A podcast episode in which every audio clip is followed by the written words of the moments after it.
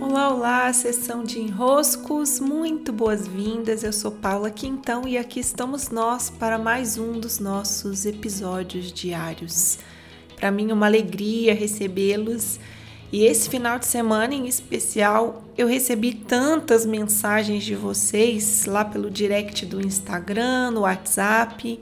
Obrigada! Eu amei saber que vocês assistiram daí o vídeo novo que eu postei no meu canal, no meu antigo canal do YouTube, sobre o salto de paraquedas que eu não consegui fazer. Aquelas cenas, elas estão guardadas no meu computador desde 2013, que foi quando eu fiz meu curso de paraquedismo, e eu estava aguardando um momento em que, de alguma maneira, eu as colocaria em forma de vídeo. Eu sabia que em algum momento eu faria isso, eu só tinha mostrado publicamente esse vídeo uma única vez.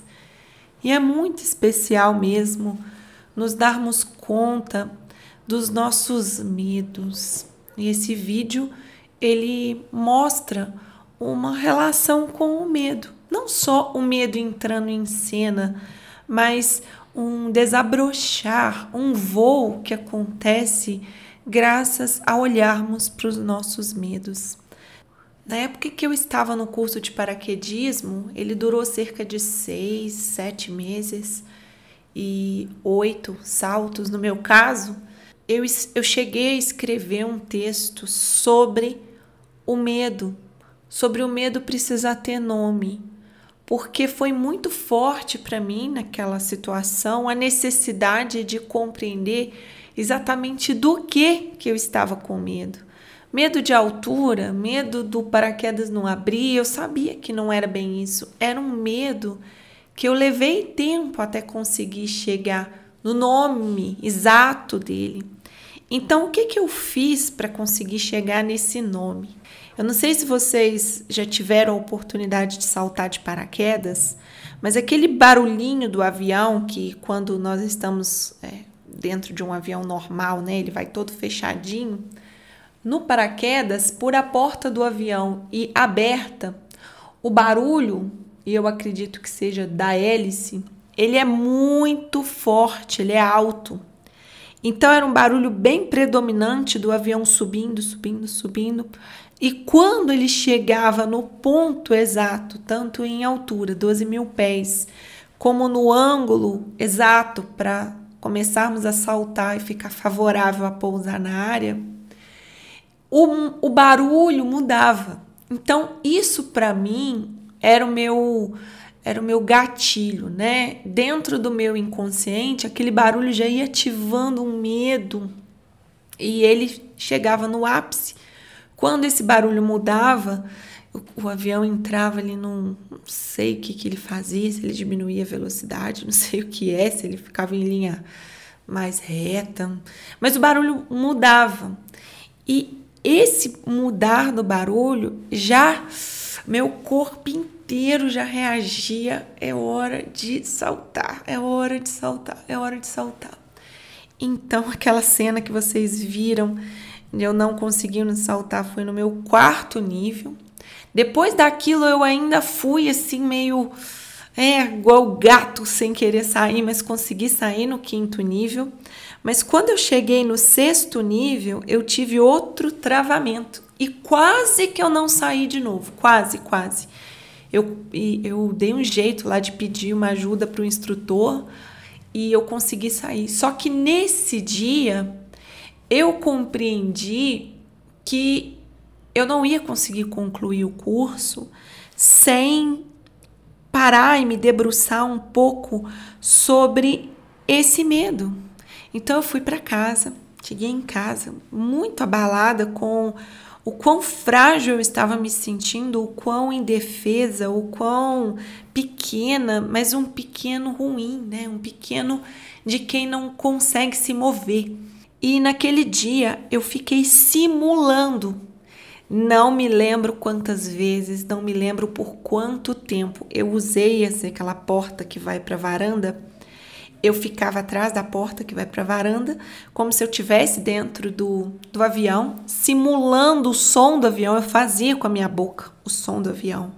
Agora eu não consigo reproduzir, mas na época era tão, tão, tão forte dentro de mim que eu conseguia ficar ali sonorizando o avião e corta. Então era o momento em que eu precisava levantar.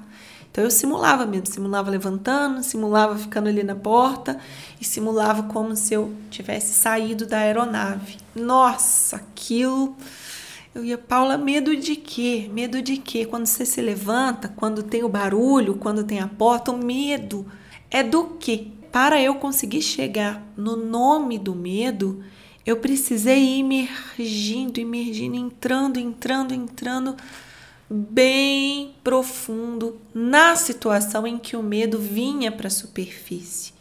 Porque uma determinada situação, ela não causa o medo, o medo já está em nós. É um medo que já está instalado, mas a situação faz o medo vir para a superfície.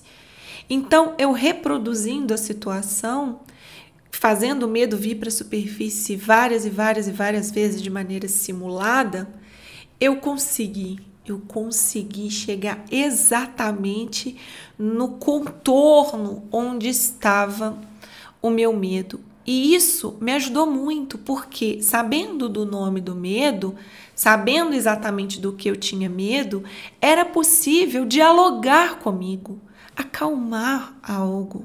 Né?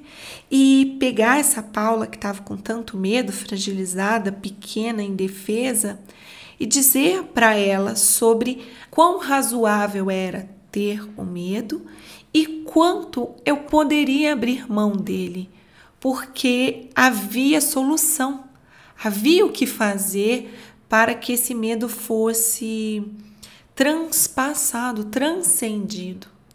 E assim eu fiz. Né? Eu passei essa noite, essa madrugada, simulando, simulando, simulando, entrando em contato com esse meu medo. No dia seguinte, sete horas da manhã, antes mesmo da área ter gente lá na área de salto. Eu já estava lá sentada no sol manauara, agradável pela manhã, esperando começarem os saltos, porque naquele dia eu tinha certeza, eu termino o meu curso. Era um dia 6 de outubro de 2013 e naquele dia eu fiz três saltos e concluí o meu curso com uma sensação maravilhosa de, de ter atravessado mesmo, de ter atravessado, não calado meu medo, não ignorado meu medo, não passado por cima do medo, não usado aquela clássica frase que né, parece que faz sentido, mas tá com medo, vai com medo mesmo. Eu não precisei me atropelar. Eu estava já não posso dizer sem o medo, mas eu já estava para além do medo. Eu já está, eu já tinha transcendido o medo. O medo, quando ele é transcendido, ele nos libera para o movimento e podemos assim então voar. Né? A quem não assistiu o vídeo, é uma alegria recebê-lo. Está lá no meu canal do YouTube e eu coloquei os links também nos meus links da bio lá do Instagram. Beijos, meus queridos, e até!